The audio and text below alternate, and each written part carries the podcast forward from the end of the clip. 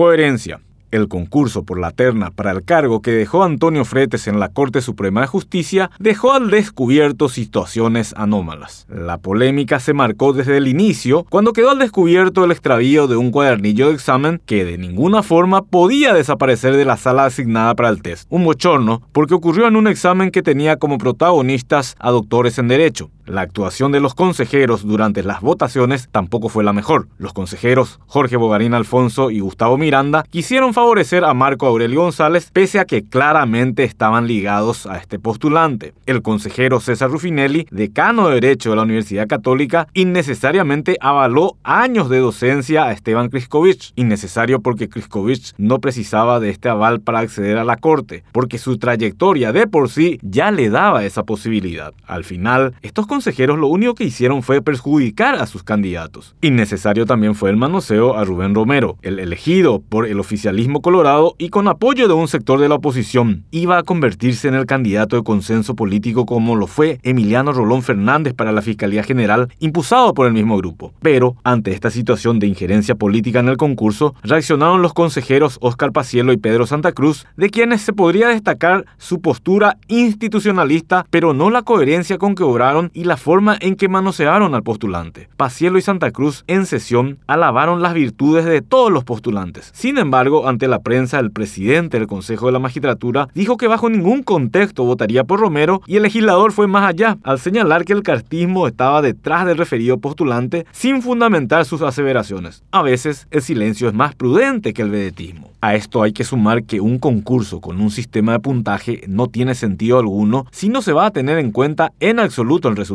los postulantes se someten a un examen a pesar de ser doctores en Derecho y audiencias públicas bajo el riesgo de ser víctimas del escarnio público. Al final, el hecho de llegar a un alto puntaje sirve de poco o nada. Ninguno de los cuatro primeros fue ternado. Y la gota que colmó el vaso se dio al día siguiente del final de este concurso, cuando el gobierno de los Estados Unidos sancionó por supuesta corrupción al consejero Jorge Bogarín. Lo que mal empieza, mal acaba.